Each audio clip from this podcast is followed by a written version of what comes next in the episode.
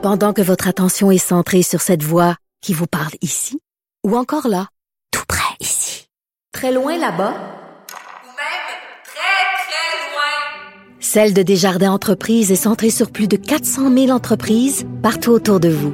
Depuis plus de 120 ans, nos équipes dédiées accompagnent les entrepreneurs d'ici à chaque étape pour qu'ils puissent rester centrés sur ce qui compte, la croissance de leur entreprise.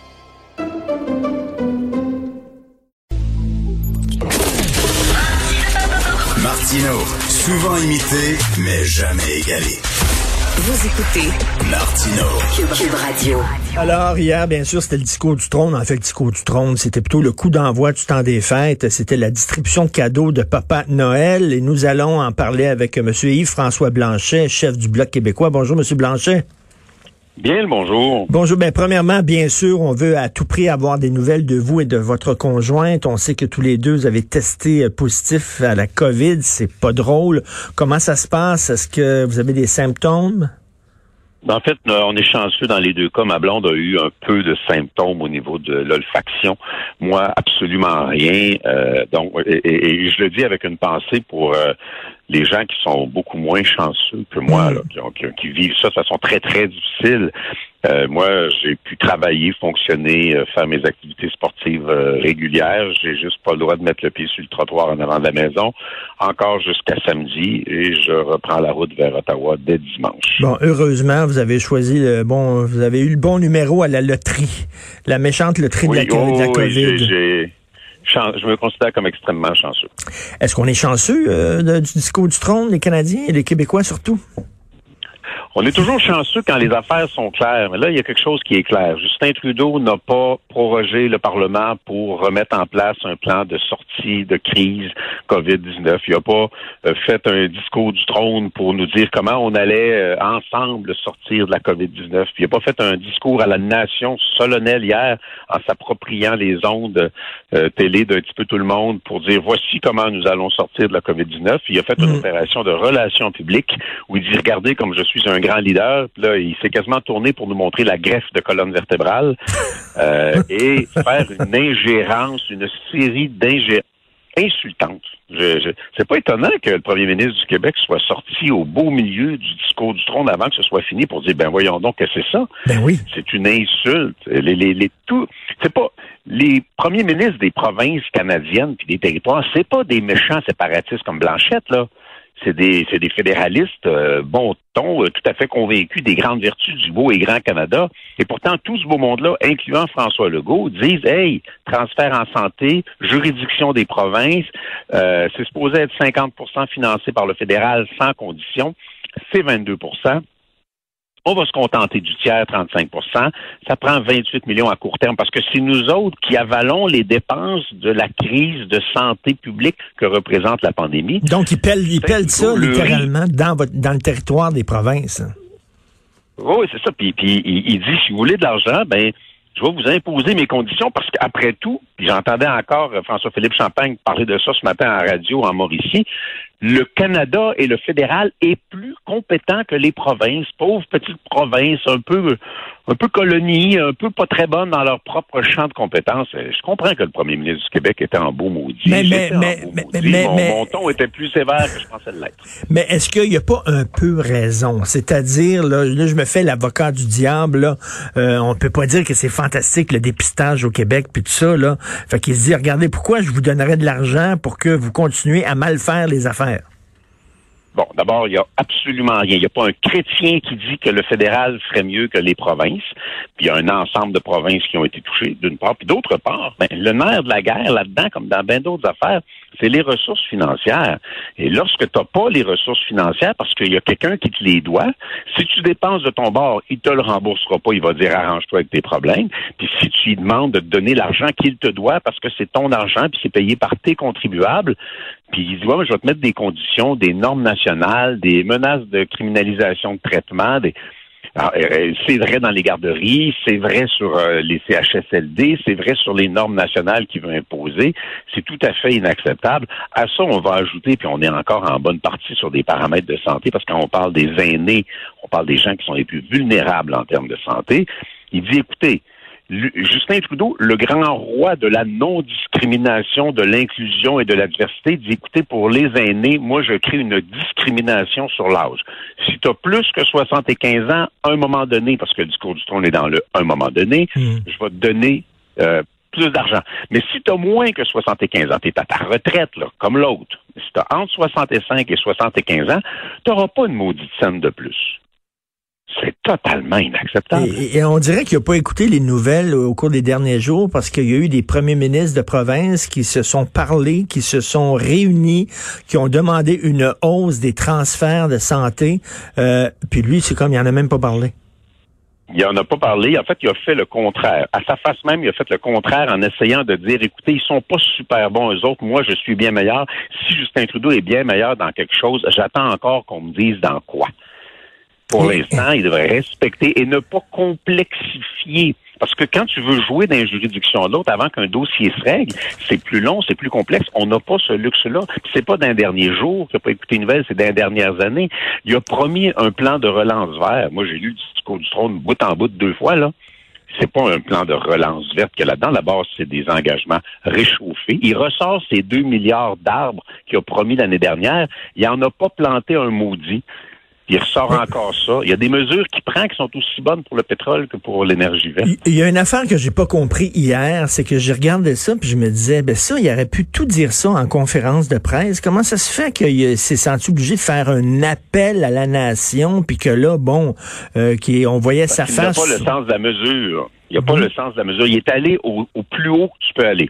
Je prorage le Parlement. Je fais un discours du trône. Je fais ce qu'on a appelé, malgré l'anglicisme, une adresse à la nation solennelle pour dire rien, pour dire mhm. la même affaire qu'il dit depuis longtemps et en plus en insistant en pesant plus fort sur le crayon du manque de respect aux provinces qui disent écoutez, la santé, c'est nous autres qui gèrent ça. Les gens malades, c'est nous autres qui gèrent ça.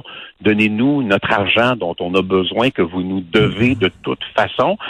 Et même ça, il ne le fait pas. Il n'y avait rien, il n'y avait pas de substance là-dedans, il n'y avait rien qui méritait de dire on arrête les horloges de la planète Justin hmm. va parler. Tout à fait. Il y et, qui méritait ça là-dedans. Et, ce qui était bizarre aussi, c'est qu'il nous a vendu sa, maudite application Alerte COVID. Il l'a-tu vendu? Puis il veut dire, il nous l'enfonce dans la gorge. Et on lit Antoine Robitaille aujourd'hui dans le Journal de Montréal, le Journal de Québec, qui dit, ben, c'est inutile cette application-là. Elle ne fonctionne pas. Elle n'est pas efficace. Elle ne fonctionne pas. Puis les gens ne la veulent pas pour fonctionner. D'abord, les tests à travers le monde n'ont pas marché. Euh, pour que ça fonctionne, il faut que les gens il faut que les gens aient confiance. Il faut pas que les gens aient peur d'avoir des vols de données. Or, l'histoire récente ici, plus les histoires de d'applications chinoises dans lesquelles on n'a pas confiance, puis de Weiwei, puis ce qui est arrivé chez des jardins, puis euh, les gens n'ont pas confiance mm. dans ces applications-là, n'adhèrent pas, et s'il n'y a pas une masse critique très, très élevée qui adhère, ça fait juste pas. Et encore une fois, c'est un équipement qui sert à la santé publique. La santé publique relève des provinces. Et si les provinces avaient voulu collaborer entre elles pour échanger des données, elles auraient pu le faire. C'est de nouveau un espèce de gueudis que Justin Trudeau a essayé de s'approprier pour faire du millage politique.